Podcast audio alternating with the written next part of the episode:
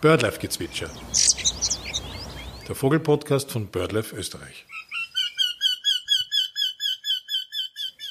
Vergiftet, verfolgt, verschwunden. Allein in Österreich wurden rund ein Drittel aller bisher besendeten Kaiseradler-Jungvögel illegal geschossen oder vergiftet. Auch andere Arten wie zum Beispiel Rotmilan oder Rohrweihe sind von der illegalen Verfolgung stark betroffen. In dieser Podcast-Folge erzählt uns BirdLife-Mitarbeiter Matthias Schmidt, wie es aktuell um unsere Kaiseradlerpopulation steht und mit welchen Fällen von illegaler Greifvogelverfolgung wir heuer schon zu kämpfen hatten. Danke, Hirs, dass du dir heute Zeit genommen hast. Fangen wir einfach direkt an. War 2021 ein gutes Jahr für den Greifvogelschutz? Das Jahr 2021 war, was die Bestandsentwicklung betrifft, sicherlich ein sehr gutes Jahr für eine ganze Reihe von Greifvogelarten in Österreich. Eben Arten wie Rotmilan, Kaiseradler, Seeadler oder Sackerfalke sind äh, weiterhin im Aufwand und ihre Bestände haben sich weiterhin eben sehr gut entwickelt äh, und sind angestiegen. Was jetzt die konkreten Schutzmaßnahmen oder den Schutz dieser Arten betrifft, ist das Bild ein bisschen ambivalenter. Es ist leider schon noch so, dass für eine ganze Reihe von diesen Arten ähm, die menschlich verursachte Mortalität, sprich die illegale Verfolgung oder ähm, zum Beispiel kon der Konflikt mit der Windkraftnutzung nach wie vor ein großes Thema ist. Ähm, vor allem das Letzteres, also der Konflikt mit dem Ausbau der erneuerbaren Energiegewinnung, der spitzt sich halt auch mehr und mehr zu. Äh, einerseits durch die größeren ähm, Bestandszahlen der Arten, andererseits natürlich durch die, das Mehrwerden der Windkraftanlagen. Ähm, für den Greifvogelschutz denke ich trotzdem, dass 2021 ähm, auch ein ganz gutes Jahr war. Wir haben doch ein paar wesentliche Schritte in unserer Arbeit in die richtige Richtung setzen können. Ähm, unter anderem haben wir eben einen Leitfaden für äh, UVE-Erhebungen bei Windkraftstandorten äh, veröffentlicht. Das ist, glaube ich, ein ganz wichtiger Schritt gewesen, dass man da ähm, einen Methodenstandard etablieren kann, um hier bessere fachliche Grundlage zu bekommen, um, um Windkraftstandorte bewerten zu können im Hinblick auf ähm, Kollisionsrisiko oder auch ähm, Lebensraumverlust. Ähm, da hoffe ich sehr, dass der dann auch in Zukunft gut ähm, aufgenommen wird ähm, von den Behörden bzw. den Betreibern ähm, und wir halt hier einen Beitrag leisten haben können, dass die das Thema halt versachlicht wird ähm, und man hier eben fachlich fundiert Entscheidungen treffen kann. Positiv beim Greifvogelschutz war 2021 sicher auch, dass das Thema der illegalen Verfolgung ähm, immer präsenter in der Öffentlichkeit wahrgenommen wird. Ähm, wir haben mehr und mehr Anfragen dazu, ähm, sowohl medial als auch von Entscheidungsträgern. Äh, wir merken einfach, dass die Behörden und die Politik das Thema mehr und mehr wahrnimmt und auch ernster nimmt. Ähm, und das ist natürlich entscheidend, ähm, wenn wir dieses leidige Thema irgendwann einmal so weit zurückdrängen wollen, dass das eben für die Arten nur noch ein marginaler Faktor ist. Ähm, sehr schön war es da auch zu sehen, wie viele Leute sich da ähm, für die Thematik interessieren, ähm, wie, wie sie sich einbringen wollen, sei es durch das Melden von Beobachtungen oder Verdachtsfällen, aber auch direkt äh, durch die Umsetzung von Schutzmaßnahmen und das freut mich dann immer persönlich sehr. Gehen wir ins Detail. Wie war der Kaiseradler Brudervolk 2021? Beim Kaiseradler haben wir diese ähm, schöne Situation gehabt, dass wir heuer das erste Mal mehr als 30 oder genau 30 Brutpaare gehabt haben. Ähm, dazu kommen dann auch noch sechs Reviere, sprich Paare, die nicht ähm, gebrütet haben, aber zumindest einen Horst gebaut haben oder revieranzeigend waren. Das ist schon äh, eine sehr super Zahl mittlerweile und diese 30 Brutpaare haben in Summe äh, knapp über 50 Jungvögel ähm, zur Welt gebracht. Der Brudervolk war ähm, mit etwa 75 Prozent ähm, ziemlich im Durchschnitt eigentlich im Langjährigen. Also jetzt nicht weder besonders gut noch besonders schlecht, aber halt das Schöne ist, dass eben die Paaranzahl mittlerweile sehr hoch ist. Ähm, es hat sich auch gezeigt wieder, wie in den vergangenen Jahren eigentlich, dass es sehr unterschiedlich ist vom Horststandort, eben wie erfolgreich die Paare sind, ähm, die vor allem die Waldstandorte und die Brutstandorte in den Aubereichen sind da deutlich ähm, erfolgreicher als jene in der offenen Kulturlandschaft. Ähm, das ist eh eigentlich auch relativ logisch, weil in der offenen Kulturlandschaft äh, ähm, einerseits auch viel mehr Störung vorkommen kann oder ähm, und die Horste deutlich exponierter sind. Ähm, aber insgesamt muss man sagen, es ist eigentlich ein, ein, sehr gutes Jahr und der Bestandsanstieg ähm, verläuft so, wie wir uns das äh, natürlich wünschen. Es war auch ganz gut ähm, bezüglich der Anzahl der Jungen pro Brutpaar. Ähm, also 2021 hat ähm, im Schnitt ein erfolgreiches Brutpaar 2,1 Jungvögel gehabt. Das ist auch eine ganz ordentliche Zahl im Vergleich, also im langjährigen Vergleich. Hat es auch heuer Fälle von illegaler Verfolgung gegeben? Wenn ja, welche? Wo ist das überhaupt passiert und wie sind diese ausgegangen? Also 2021 haben wir leider auch wieder ähm, beim Kaiseradler Fälle von illegaler Verfolgung gehabt. Ähm, wenn man jetzt noch ein bisschen den vergangenen Winter mit einbezieht oder das Ende des vergangenen Jahres, dann ist es sogar so, dass wir zwei Fälle gehabt haben, wo adulte oder ja, adulte Kaiseradler eigentlich von illegaler Verfolgung betroffen waren, äh, nachweislich. in beiden Fällen waren es angeschossene Altvögel, einmal im Burgenland und einmal in Niederösterreich, die eben unterschiedlich ausgegangen sind. In einem Fall hat der angeschossene Vogel, das war die Reger, ähm, die eben so schwer verletzt worden, dass sie nicht mehr freigelassen werden hat können. Und im zweiten Fall, das war dann im äh, Juni 2021 eben, ist der angeschossene äh, Willi, wie wir ihn genannt haben, äh, gefunden worden, der zu dem Zeitpunkt auch zwei Junge äh, zu betreuen hatte. Der hat dann glücklicherweise nach ein paar Wochen in Gefangenschaft, ähm, wo er wieder gesund gepflegt worden ist, wieder freigelassen werden können und die Brut ist dann auch erfolgreich ausgegangen. Ähm, man darf nicht vergessen bei der illegalen Verfolgung, dass das immer nur Einzelfälle sind natürlich, ähm, also dass es jetzt nicht extrem viele Fälle sind, aber es reichen ja auch schon diese einzelnen Fälle alle Jahre wieder halt, wo eben Kaiseradler ähm, zu Schaden kommen. Äh, abseits vom Kaiseradler haben wir natürlich 2021 ähm, für eine ganze Reihe von Greifvogelarten wieder illegale Verfolgungsfälle gehabt, ähm, die wir dann auch zur Anzeige gebracht haben und wo wir halt versuchen, ähm, dass dann die Täter ähm, zur Rechenschaft gezogen werden und da probieren eben unseren Beitrag dazu zu leisten. Das ist oft sehr, sehr schwierig und äh, es hat da sicherlich auch Erfolge gegeben, ähm, wo eben dann die Polizei auch sehr ähm, fündig geworden ist, wenn sie eben Hausdurchsuchungen zum Beispiel durchgeführt hat, aber es hat eben auch ziemliche Rückschläge gegeben. Äh, für mich ein ziemliches ähm, Augenöffner war der Fall von diesem Steinadler in der Steiermark, ähm, der in den Medien auch war. Da waren wir jetzt nicht wirklich involviert, aber das Urteil, dass der ähm, mutmaßliche Täter da eben freigesprochen worden ist, ähm, weil er behauptet, er hat den Vogel auf einer Autobahn ähm, Raststation von einem Unbekannten gekauft. Ähm, das wirkt schon alles sehr abstrus und, und ansonsten haben wir 2021 eben auch wieder mit vergifteten oder angeschossenen Rotmelanen zu tun gehabt, mit Mäusebussen, natürlich mit Schwarzmelanen und ähm, Rohrwein, Rotmelan, äh, also wirklich eh das übliche Artenspektrum natürlich, die da ähm, betroffen sind, ähm, aber es waren nicht nur Greifvögel betroffen, es waren auch Gänsesäger betroffen. Also es ist da passiert doch relativ viel, ähm, wobei natürlich immer nur sehr wenige dieser Fälle dann bis zu uns vordringen oder uns gemeldet werden oder den Behörden gemeldet werden. Das darf man nicht vergessen, das ist immer halt ähm, nur die Spitze des Eisberges und äh, da gibt es sicherlich auch für die Zukunft noch genug zu tun. Wie gesagt, wenn wir solche Fälle gemeldet bekommen, dann prüfen wir die ähm, hinsichtlich der Substanz und äh, im Regelfall schreiben wir dann eben Anzeigen an die Polizei und bieten eben unsere Unterstützung an, dass wir dann eben vor Ort mit der Polizei äh, Nachsuchen durchführen können.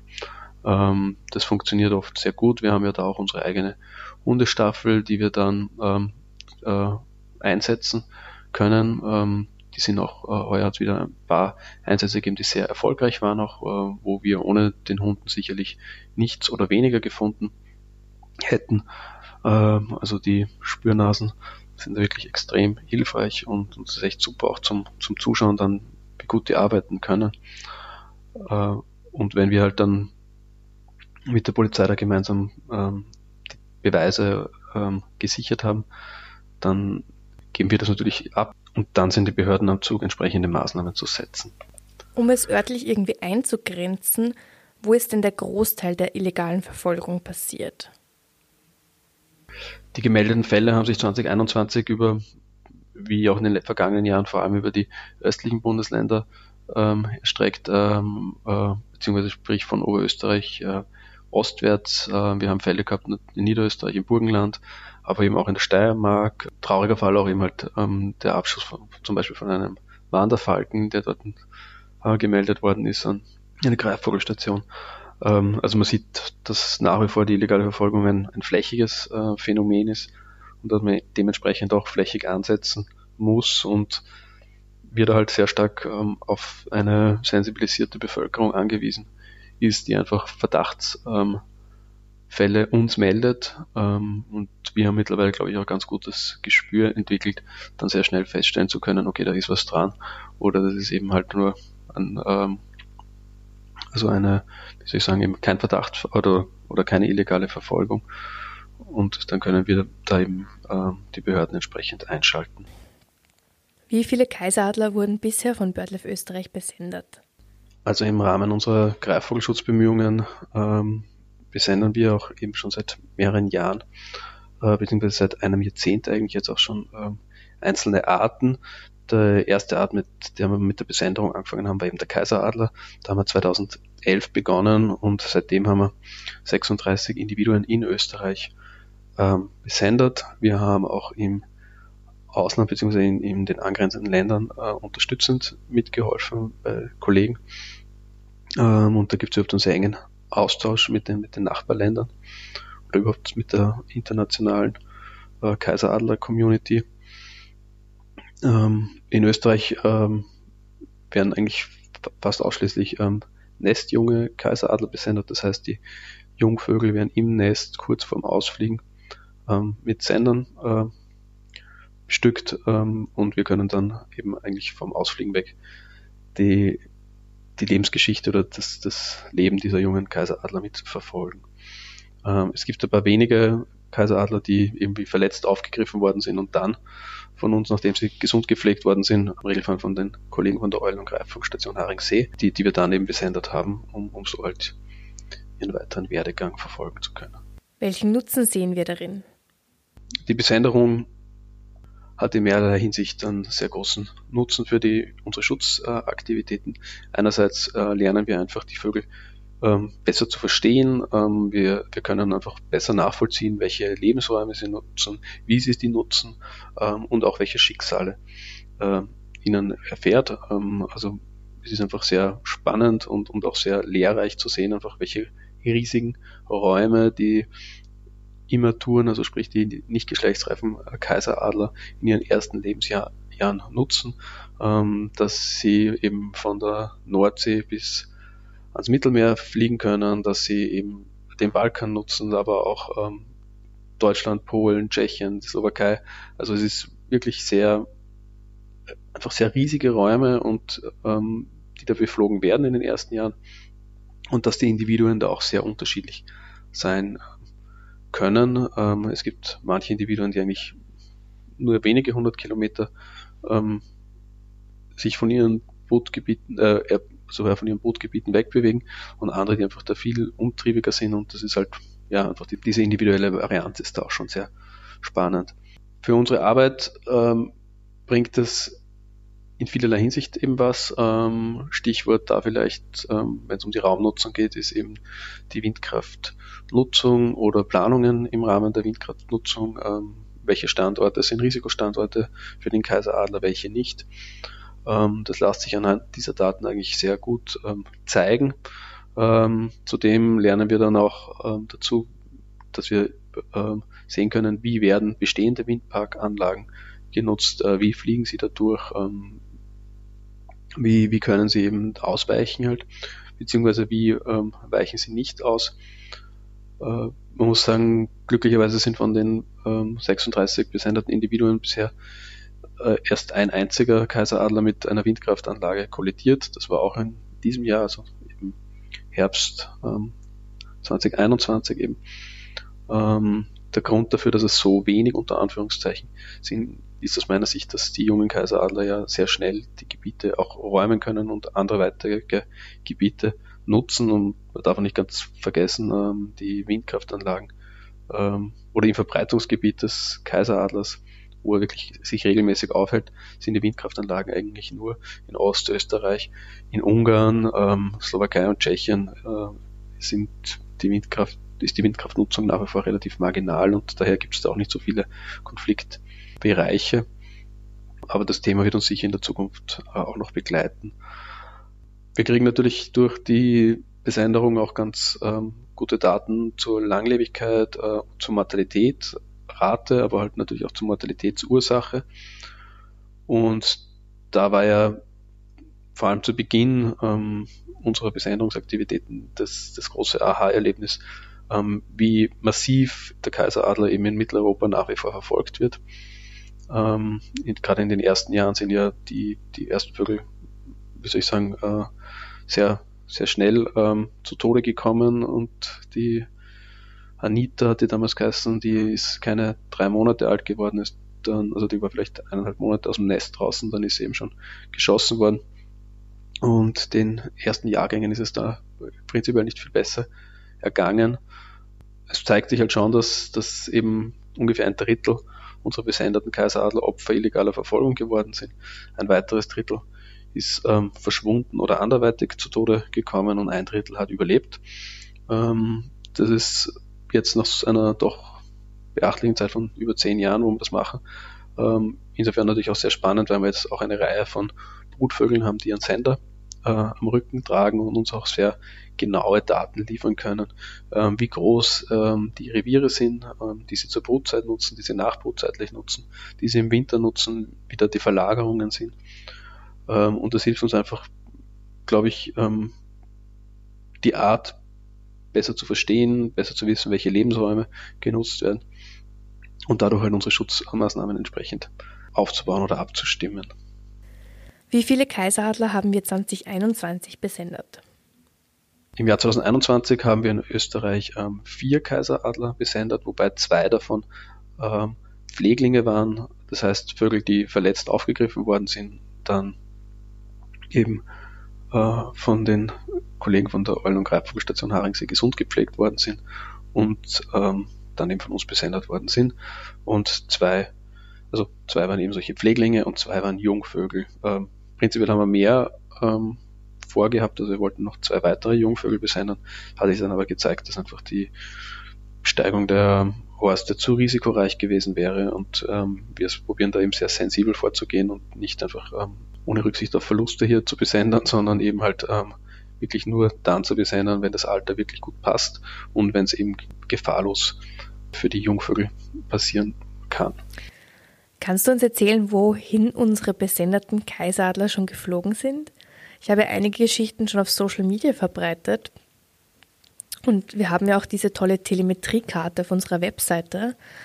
Vielleicht magst du einfach kurz auf die Zugrouten unserer Kaiseradler eingehen. Die Kaiseradler, die wir in den letzten zehn Jahren besendet haben, haben äh, eine ganze Reihe von Ländern besucht und einen riesigen äh, Aktionsraum äh, eigentlich genutzt. Also das erstreckt sich von Norddeutschland bis ins Mittelmeer, bis nach Malta sogar. Ähm, also das sind wirklich äh, unglaubliche Distanzen für, die, für den Kaiseradler und das war uns sicherlich im Vorfeld bei weitem nicht so bewusst. Ähm, es zeigt sich auch in den letzten Jahren, dass eben die Tendenz gibt, dass äh, ein Teil der Vögel zumindest ähm, auch weiter in den Westen vordringt. Äh, wir befinden uns ja an der westlichen Verbreitungsgrenze des Kaiseradlers ähm, und es scheint da nach wie vor eine Arealerweiterung Richtung Westen stattzufinden, was natürlich sehr äh, spannend ist und ähm, bin da schon sehr gespannt, wo sich da die nächsten Paare dann ansiedeln werden.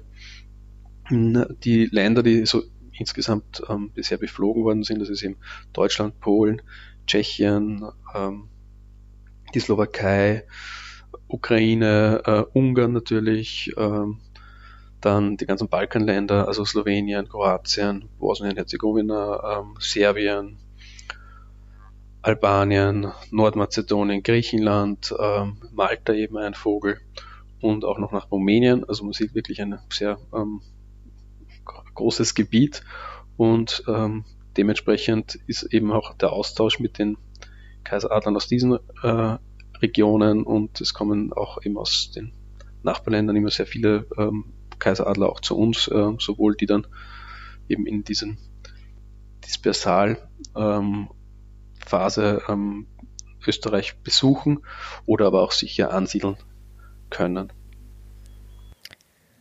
Welche neuen Erkenntnisse haben wir durch die Telemetrie gewonnen? Also durch die Besenderung haben wir prinzipiell sehr viele Erkenntnisse ähm, gewonnen, aber vieles, was, was vorher vielleicht vermutet worden ist, ist jetzt ganz gut belegt. Ähm, ich glaube, neben den Mortalitätsursachen ähm, ist ganz entscheidend auch äh, zu verstehen, wie die Vernetzung mit den Populationen der, der Nachbarländer beziehungsweise in dieser mitteleuropäischen pannonischen Population äh, ablaufen. Ähm, also zu sehen, dass unsere Vögel im, im Nachbarland sich ansiedeln, dass die Vögel aus den Nachbarländern sich bei uns ansiedeln. Das ist einfach schon sehr, sehr wichtig, ähm, um die Schutzmaßnahmen für diese Arten ähm, zielführend setzen zu können und auch zu sehen, dass es nichts bringt, den Schutz an der Grenze aufzuhören, sondern dass da eine Zusammenarbeit international sehr, sehr wichtig ist und entscheidend ist, ähm, um zum Erfolg zu führen. Wir haben natürlich ähm, eben auch klar gelernt, wo sind die Zentren, äh, wo sich die Immaturenvögel äh, in Österreich aufhalten, wo sind die Hotspots. Ähm, das heißt natürlich auch über Beobachtungsdaten ähm, bereits gegeben, aber es ist durch die Telemetrie ähm, deutlich untermauert worden und hat uns ähm, doch auch die eine oder andere Region ein bisschen ähm, verdeutlicht. Wir wissen mehr über Tagesaktivität der Kaiseradler, wir wissen mehr über Flughöhen. Also durch die Telemetrie haben wir, denke ich, eine ganze Reihe an Erkenntnissen gewinnen können, die wertvoll ist für unsere alltägliche Arbeit ähm, im Greifvogelschutz, die in viele Entscheidungen dann einfließt, sei es eben Abständen zu, zu, zu Horsten, sei es äh, Horstschutzzonenausweisung und ähnliches, ähm, die da eben ganz, die sich ohne der Telemetrie einfach sicherlich nicht mit der Qualität ähm, festlegen hätten können. Als 2020 Kaiseradler Alois in Gunskirchen in Oberösterreich illegal geschossen wurde, war ja die Aufregung in der Community, also nicht nur auf Social Media, sondern auch generell sehr, sehr groß. Gibt es zu diesem Fall Neuigkeiten? Kannst du uns noch mal erzählen, was da genau passiert ist? Also im vergangenen Jahr hat ja der Kaiseradler Alois, beziehungsweise der Abschuss vom Kaiseradler Alois für recht viel Furore gesorgt. Ähm, der Kaiseradler Alois war immer ein, ein Vogel, der geschwächt in Niederösterreich aufgefunden worden ist, ähm, dann äh, gesund gepflegt worden ist von auf der Eulen- und Greifvogelstation Haringsee von uns mit einem Sender dann ausgestattet wurde und dann eben freigelassen wurde. Und ähm, der Alois war dadurch immer ein besonderer Vogel, weil wir nicht oft ähm, geschwächte Vögel ähm, bekommen ähm, oder die Möglichkeit haben, die dann ähm, zu versendern. Und er war vom Alter her ähm, so dass er noch eben in diesen Dispersaljahren war, also in den Wanderjahren. Ähm, er ist dann eben bis Deutschland geflogen und ähm, zu guter Letzt eben auch nach Oberösterreich und dort in der Nähe von Wels dann eben offensichtlich ähm, getötet worden. Äh, wir haben das damals sehr gut an den Senderdaten eigentlich äh, festmachen können äh, und gesehen, zu welcher Uhrzeit er wann äh, geschossen wurde. Auch das war klar, dass er geschossen wurde, weil beim Vergiftungsfall wäre der Ablauf ähm, der danach passiert ist, ähm, nicht so schnell ähm, vonstatten gegangen. Ähm, also der Vogel ist, nachdem er gestorben ist, eigentlich sehr schnell abtransportiert worden, mit einem in ein Auto gelegt worden und mit dem Auto dann ähm, an die Traun äh, geführt worden, oder zumindest der Sender ist zur Traun geführt worden und der ist dann dort entsorgt worden. Ähm, die Polizei in Oberösterreich hat sich dem sehr angenommen, diesem Fall, und hat da äh, sehr akribisch ermittelt. Ähm, ähm, und hat, ähm, denke ich, auch sehr gut ähm, ähm, gute Arbeit da geleistet. Es zeigt sich halt nur wieder mal, wie extrem schwierig es ist, dann im Endeffekt die Täter zu überführen, wenn man nicht wirklich quasi vor Ort ist und dabei ist und beobachtet, wie sowas passiert, weil ähm, die eine Beweisführung, die dann eben zu einer strafrechtlichen Verurteilung äh, ausreicht, ist halt bei solchen Fällen sehr schwierig zu führen. Nichtsdestotrotz denke ich, äh, also der Fall ist noch immer am Laufen. Ähm, die Polizei ermittelt da noch immer. Äh, es gibt, ähm, soweit wir das ähm, beurteilen können, eben auch Fortschritte ähm, und unter Umständen ist es auch so, dass, dass er vielleicht sogar noch zu einem positiven Abschluss gebracht wird. Ähm, was ganz wichtig ist bei diesen Fällen ähm, der Wildtierverfolgung im Allgemeinen, wenn es eben zur Verurteilung kommt, ist, ist wirklich sehr oft das Entscheidende, dass es jemanden Couragierten aus dem Umfeld der Täter, der Täterin gibt, die dann ähm, einfach auch als Zeugen auftreten ähm, und eben halt den Mut und auch die Courage haben, hier auszusagen, weil das ist oft eigentlich nur dann möglich, ähm, die Täter ähm, zu überführen. Also das ist wirklich ganz, ganz wichtig und man kann die Leute nur probieren ähm, zu ermutigen, sich dann auch zu melden. Es gibt auch die Möglichkeit, ähm, Hinweise anonym an uns zu melden. Wenn es dann wirklich, ähm, wie soll ich sagen, ähm, zu einer Anklage kommt, ist, ist es sehr oft sehr wichtig, dass es Leute gibt, die dann eben die Courage und den Mut haben, hier auch auszusagen. Wo kann man Verdachtsfälle melden? Wer illegale Greifvogelverfolgungsfälle oder Verdachtsfälle hat, der kann das einfach melden bei uns an die E-Mail-Adresse birdcrime at kaiseradler.at. Oder über unsere Birdcrime Hotline, ähm, die ist 0660 869 2327, beziehungsweise auch über die Webseite äh, www.kaiseradler.at. Da gibt es auch so eine Meldeplattform ähm, und es gibt auch eine App im, für Android, ähm, wo man die Fälle einfach dann melden kann. Wichtig ist, wenn man Fälle anonym meldet, dass man sie so meldet, dass so viel Information wie möglich ähm, uns weitergeleitet wird, weil wir dann nicht mehr nachfragen äh, können. Ähm, aber entscheidend ist natürlich immer, wann wurde was wo beobachtet, gibt es einen Tatverdächtigen oder mehrere Tatverdächtige, ähm, äh, gibt es einen toten Vogel, gibt es einen Köder, einen potenziellen ähm, und das Ganze, wenn es geht, möglichst so schnell wie möglich melden, weil ähm, je schneller wir aktiv werden können, umso höher sind natürlich die Erfolgschancen. Was unsere Hörerinnen sicher interessieren wird, ist die Frage, wie BirdLife Österreich im Kampf gegen die illegale Verfolgung arbeitet. Wir setzen jetzt schon seit mehreren Jahren äh, einen Schwerpunkt auf die Bekämpfung der illegalen Verfolgung. Ähm, BirdLife ist da in, in einerseits in Projekten aktiv, ähm, allen voran im Pan und Eagle Live Projekt, wo wir gemeinsam mit WWF Österreich, eben in Österreich, ähm, aber auch in den angrenzenden Ländern mit den, also mit Partnerorganisationen ähm, probieren, diese illegale Verfolgung zu bekämpfen. Ähm, wir haben dazu eben unsere Artenschutzprojekte, ähm, die jeweils für die Art auch natürlich diese Thematik behandelt und seit einigen Jahren haben wir auch eine eigene Hundestaffel, wo speziell trainierte Hunde ähm, im Einsatz sind, die bei Verdachtsfällen dann gemeinsam mit der Polizei ähm, nach Ködern, toten Tieren ähm, im Freiland suchen. Mm, diese Hundestaffel, muss man sagen, die ist eigentlich extrem äh, effektiv. Ähm, das sind alles äh, vom Verein Naturschutzhunde äh, aus, also sind alles zertifizierte Naturschutzhunde, ähm, die eben speziell dafür ausgebildet worden sind und, und die eben uns eben zur Verfügung stehen, wenn es eben äh, konkrete Verdachtsfälle gibt. Ähm, wenn eben dann so ein konkreter Verdachtsfall ist und wir gemeinsam mit den Behörden im Freiland waren, dann ähm, äh, unterstützen wir die Behörden einfach bei der Dokumentation ähm, des Sachverhalts und schreiben dann eine entsprechende Sachverhaltsdarstellung bzw. eine Anzeige. Neben der aktiven Bekämpfung von der illegalen Greifvogelsverfolgung äh, versuchen wir auch in Präventionsarbeit zu machen, indem wir eben Informationsveranstaltungen oder Fortbildungsveranstaltungen äh, durchführen, wo wir probieren, ähm, die Menschen aus der potenziellen Täterschaft quasi ähm, zu informieren oder, oder, oder auch aufzuklären, ähm, dass eben die illegale Greifvogelverfolgung ähm, erstens ähm, nicht rechtens ist, andererseits aber natürlich auch nichts bringt und dass das eben ganz oft auf irgendwelchen Mythen beruht, die Motivation dahinter. Wir probieren dann auch äh, Schulungen zu veranstalten, eben für die Behörden oder für Naturwacheorgane.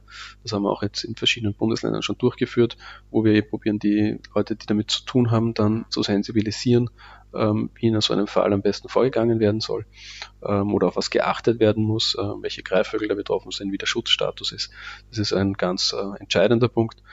Wir haben uns in den letzten Jahren auch die rechtliche Situation immer wieder ähm, angeschaut, wie eben unsere Greifvögel geschützt sind und wo man da in einem Strafverfahren oder in einem Verwaltungsstrafverfahren eben am besten ansetzen kann, welche Möglichkeiten da gibt. Ähm, dazu gibt es auch ähm, eine gemeinsame Studie mit dem äh, Ökobüro und dem WWF, ähm, die wir veröffentlicht haben. Und das Ganze ist halt sehr vielschichtig in Wirklichkeit und wir probieren da halt an mehreren Punkten anzusetzen. Ähm, klar ist natürlich aber schon auch, dass das eine Thematik ist, die sich nicht ähm, über Nacht äh, lösen wird lassen, sondern dass wir da einen sehr langen Atem brauchen werden, um dieses Problem so weit als möglich zurückzudrängen. Zur Einordnung, wie bedroht ist der Kaiseradler jetzt in Österreich? Wie bedroht ist der in Europa und wie sieht es mit der Rohrweihe aus? Der Kaiseradler ist in Österreich auf der roten Liste als stark gefährdete Art eingestuft. Ähm, wir befinden uns ja da weltweit am westlichen Verbreitungsrand und der Kaiseradler war ja fast 200 Jahre ausgestorben, bis er eben jetzt vor rund 20 Jahren wieder zurückgekehrt ist als Brutvogel. Ja, zusätzlich zur roten Liste gibt es in Österreich auch die sogenannte Ampelliste oder BOCC-Liste, wo Arten hinsichtlich äh, ihrer Schutzbedürftigkeit äh, oder ihrer Priorität im Naturschutz ähm, gereiht werden. Und also auf der Ampelliste Österreichs ist der Kaiseradler eine hochprioritäre Art, für die entsprechende Schutzmaßnahmen umgesetzt werden müssen.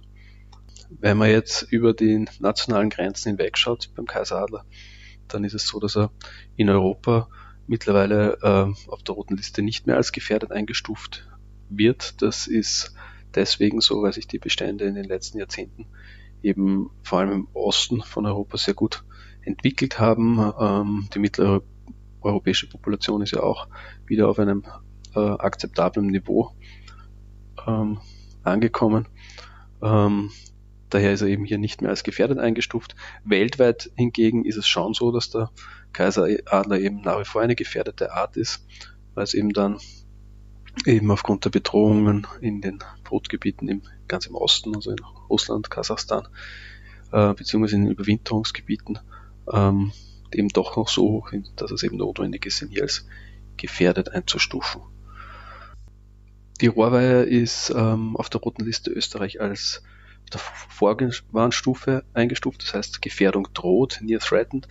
Ähm, das heißt, sie ist eben nicht so stark gefährdet wie der Kaiseradler und Europa bzw. weltweit ist sie eigentlich gar nicht als gefährdet eingestuft, ähm, weil doch die Bestandszahlen von dieser Art schon relativ gut sind. Ähm, in Österreich ist sie deswegen äh, auf der Vorwarnliste oder das drohte Gefährdung, weil doch der menschliche Einfluss sehr massiv ist für diese Art. Ähm, darf nicht vergessen, sie ist eine der häufigst von illegaler Verfolgung betroffenen Arten. Ähm, sie ist extrem verhasst in manchen Teilen der, der Jägerschaft ähm, und vor allem gerade während den Zugzeiten können eben im Osten von Österreich relativ viele Individuen auftreten und dann wirkt es so, als wären ähm, quasi die Rohrwein allgegenwärtig ähm, und ähm, dementsprechend hoch ist dann eben auch das Konfliktpotenzial. Allerdings sind das halt eben durchziehende Individuen oder sehr zu einem sehr großen Anteil durchziehende Individuen, die hier nur wenige Tage dann in Österreich bleiben. Wo kommen diese beiden Arten eigentlich vor?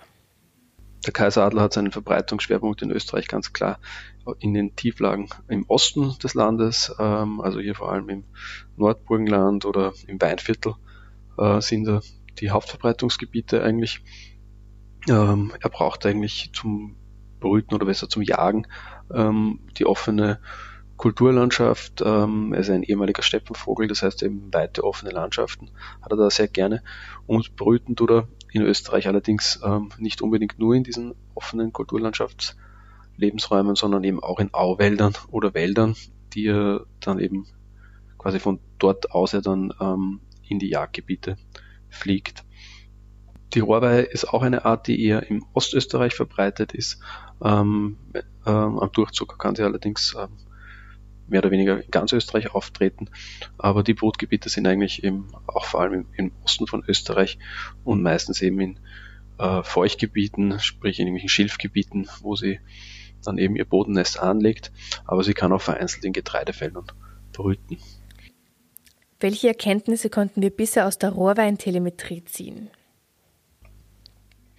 In den letzten drei Jahren haben wir im Zuge unseres Artenschutzprogramms für die Rohrweihe knapp 20 äh, junge Rohrweihen besendet.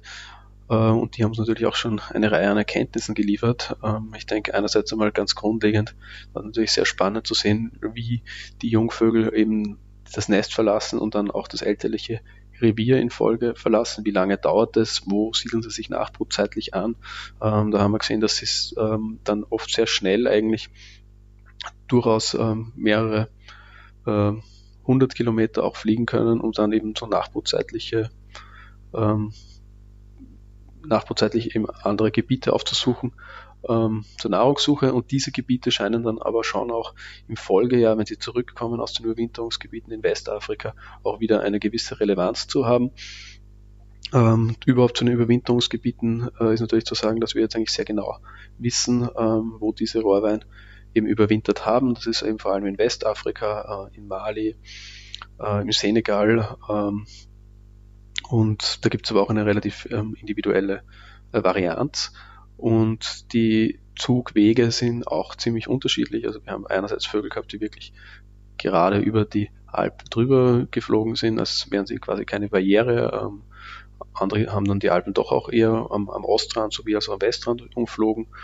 Und die Zugwege sind wirklich auch ähm, durchaus unterschiedlich, ähm, während die meisten eigentlich im ersten Jahr über ähm, Kroatien, Italien nach Afrika geflogen sind, gibt es dann doch auch einzelne Individuen, die dann über Spanien zumindest zurückgeflogen sind. Ähm, und äh, ja, ich meine, da wird noch mehr ähm, Erkenntnisgewinn in den nächsten Jahren auf uns zukommen. Ähm, die Daten sind jetzt einmal da, man wird da auch noch um einiges auswerten müssen und sich im Detail anschauen. Aber ich glaube, es gibt schon ein ziemliches ähm, Potenzial, äh, ähm, also da ist ein sehr großes Potenzial für weitere äh, Wissensgewinn da und wir haben auch schon sehr viel gelernt und das werden wir sicherlich auch in unseren ähm, Schutzbemühungen anwenden, dieses Wissen. Wenn ein Highlight ähm, bei den Rohrweinen war auch der, der Zug übers, über das Mittelmeer ist oder ist logischerweise ein Highlight halt. Ähm, wir haben da beobachten können, dass eben einzelne Individuen 36 Stunden nonstop ähm, übers Mittelmeer fliegen, das heißt eben auch in der Nacht ähm, auf, offen, auf dem offenen Meer sind. Ähm, andererseits haben wir gesehen, dass tagsüber interessanterweise auch Thermikwinde über dem offenen Meer genutzt werden und die Rohrweine dann in so ganz merkwürdigen Schleifen Flügen eigentlich wieder an Höhe gewinnen, bevor sie dann im Streckenflug wieder ordentlich Meter machen. Ähm, aber da ist sicherlich noch mehr Analyse nötig und ähm, das werden wir äh, dann hoffentlich auch entsprechend ähm, publizieren können. Ich persönlich tue mir schon sehr schwer mit der Bestimmung von Kaiseradlern, vor allem wenn es um die Altersbestimmung geht. Hast du da Tipps, auf was muss man achten, wo kann man sich einlesen? Wenn es um das, die Altersbestimmung der Kaiseradler geht, dann bestimmt man im Regelfall halt immer die Kleider. Ähm, der Kaiseradler hat zumindest sechs Kleider, äh, Federkleider, mit denen man die man bestimmen kann und von denen man aufs Alter schließen kann. Äh, wichtig ist mal grundlegend, dass man es ähm, unterscheidet in den in die, das ersten drei hellen Kleider, also die sind eben bis, bis zum Ende des dritten Kleides bis, bis zum vierten Lebensjahr, wo der Kaiseradler eben so ein sehr helles semmelblondes Gefieder hat und nach diesen drei Kleidern wird er dann eben immer dunkler, ähm, bis er halt dann eben ins Adultkleid kommt. Die ersten drei Kleider, wenn man da die unterscheiden möchte, dann ist es schon, muss man schon relativ gute Beobachtungsbedingungen haben. Ähm, am besten funktioniert das, ähm, indem man sich eben äh, nach Mausergrenzen in den Handschwingen ähm, des Vogels schaut. Ähm, während er halt im ersten Kleid ein komplett frisches äh, Gefieder hat oder zumindest ohne Mausergrenzen das Gefieder ist, ähm, hat er dann im zweiten Kleid ähm, eine Mausergrenze in den Handschwingen und im dritten Kleid hat er dann bereits zwei Mausergrenzen im Handschwingen. Es braucht trotzdem ähm, einerseits gute Beobachtungsbedingungen und andererseits auch äh, ein bisschen Erfahrung, ähm, um das erkennen zu können. Ähm, da kann ich nur empfehlen, dass man halt viel rausgeht ähm, und gegebenenfalls auch probiert zu fotografieren.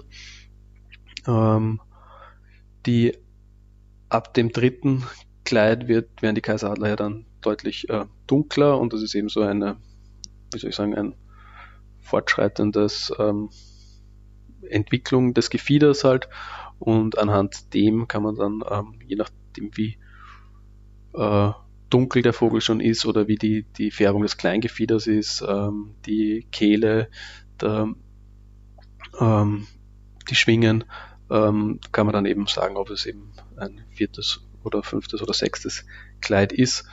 Ähm, das Ganze ist schon relativ ähm, speziell, wenn man da nach einer ähm, die Bestimmung gibt es auch relativ viel gute Literatur mittlerweile.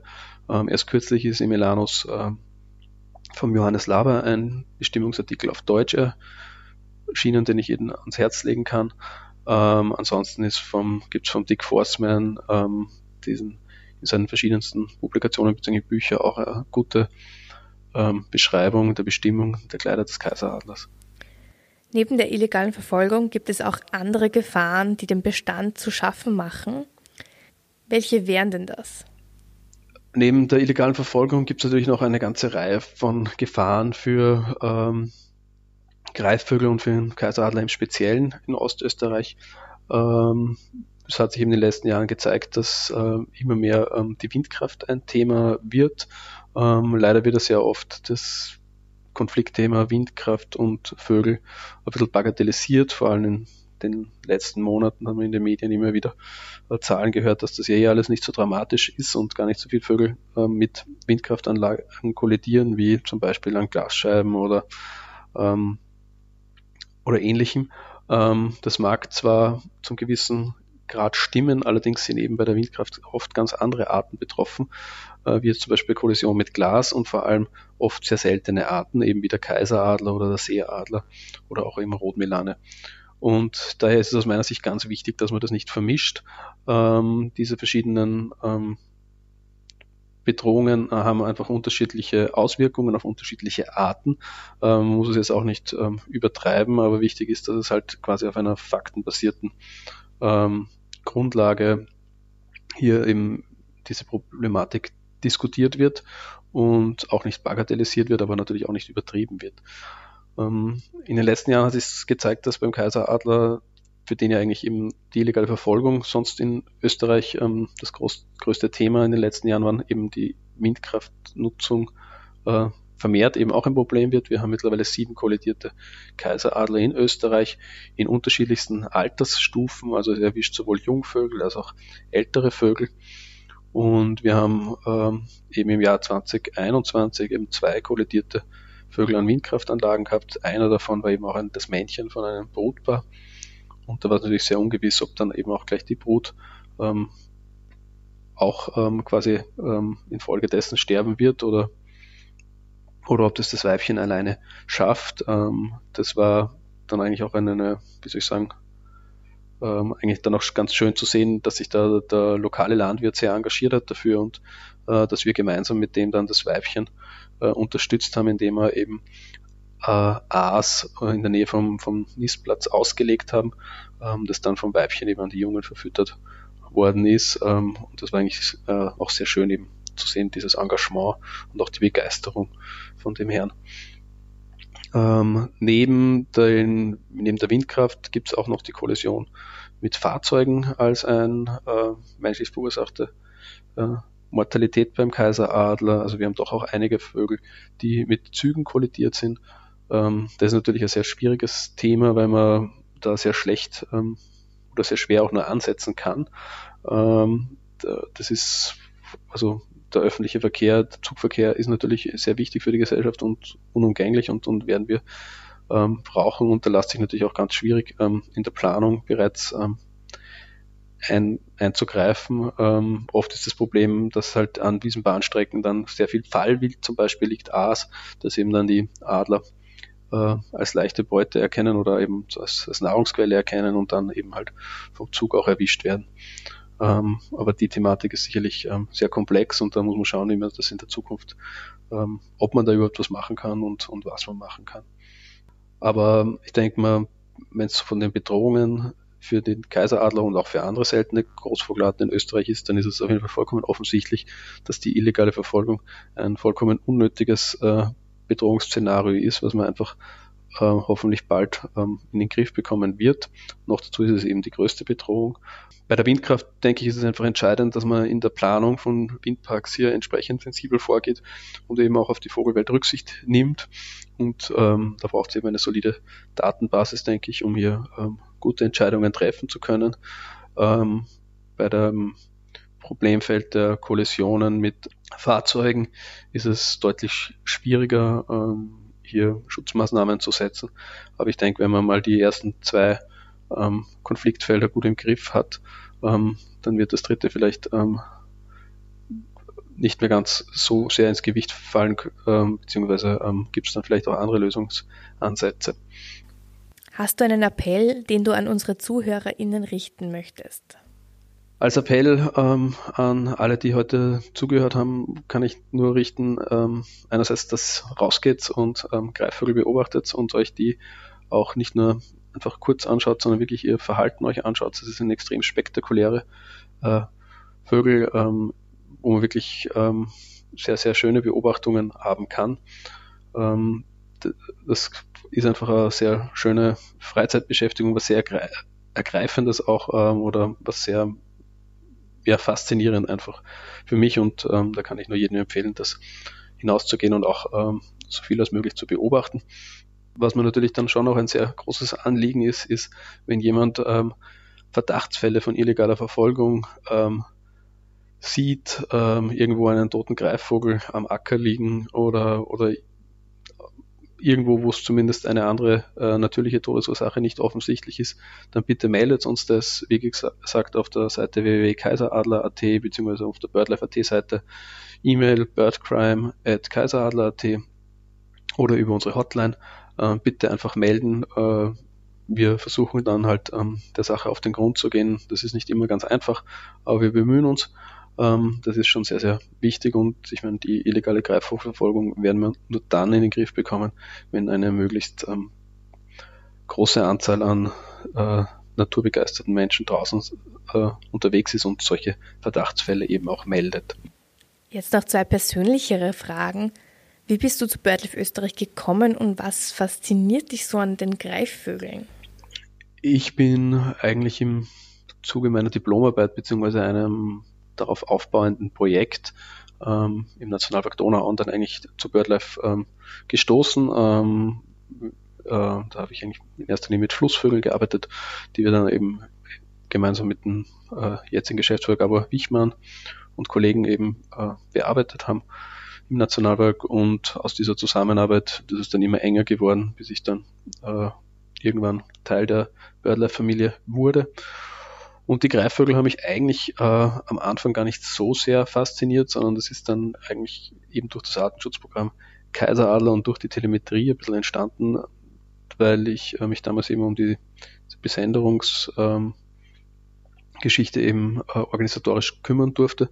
Und es ist dann einfach schon sehr faszinierend zu sehen, ähm, wenn man so mit den Vögeln wirklich ähm, Tag für Tag eben ähm, mitfühlen kann oder mitfliegen kann und sich überlegen kann, wo die gerade sind und wie dann diese Schicksale ähm, der einzelnen ähm, Individuen sind.